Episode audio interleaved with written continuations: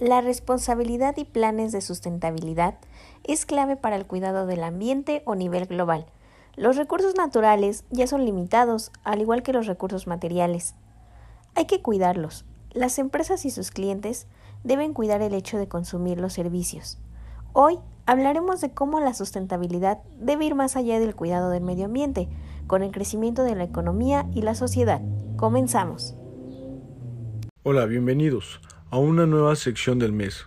Mi nombre es Edgar Hernández Moreno y soy licenciado en negocios internacionales. Haciendo referencia a esa insistencia del cambio climático, con las mañanas frías, tardes calurosos y días terminando con grandes lluvias. De todo esto vamos a hablar en el episodio de hoy, y sobre todo la responsabilidad que tienen las empresas. Para todo esto me acompaña mi compañero Carlos. ¿Cómo estás, Carlos? Vamos a platicar un poco de la sustentabilidad corporativa, que a todos se les escucha en alguna parte, pero muchas veces no se implementa.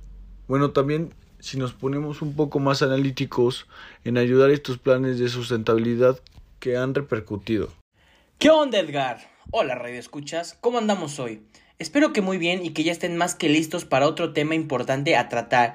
Y pues sí, Edgar, como bien lo comentas, las fuertes nevadas que se tuvieron a principios de este año, provocado por la suspensión del suministro de gas, y bueno, podemos hablar de, varias, de varios huracanes, donde se ve reflejada cada vez más la fuerza de la naturaleza, y pues sí, como bien comentas, algunas empresas hablan de la sustentabilidad de dientes para afuera, ya que solo lo platican pero no lo hacen.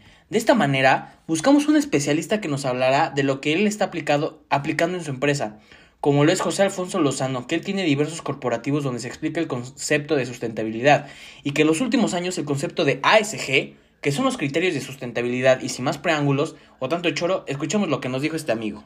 Lo que estamos viviendo actualmente se había previsto, con el fin de que no se debe determinar con los recursos naturales, y para esto debemos de tener la conciencia de hacerlo, con el impacto económico que tiene Volaris y todos los grupos de interés que cuidan de estos recursos naturales que en su totalidad brindan economía, desde nuestros proveedores hasta el último integrante, donde la sustentabilidad para Volaris es cuidar el presente y el futuro con acciones que se hacen hoy en día.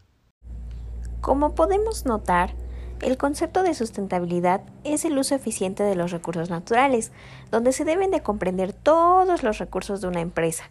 Nuestro invitado enfatiza un concepto clave como lo es tener una visión de largo plazo, que nos da una impresión de que prácticamente es todo el tiempo en el que la empresa se remonta cuestionándose el impacto que tienen todas las actividades que realiza la empresa, que sea, mientras ya eh, se les estaba contando esto viene a mi mente los dulces y las bebidas de los años pasados, que seguramente todavía no se desintegran, así como esto no lo consideraban las empresas en esos tiempos, dando cuenta que después de la pandemia, no sé ustedes, que llegaron y se cumplieron ciertas predicciones que nos decían, para no irnos muy lejos, podemos darnos cuenta de la estimación que tiene la ONU de 8.500 millones de personas con implicaciones de distinta índole para cuidar el medio ambiente.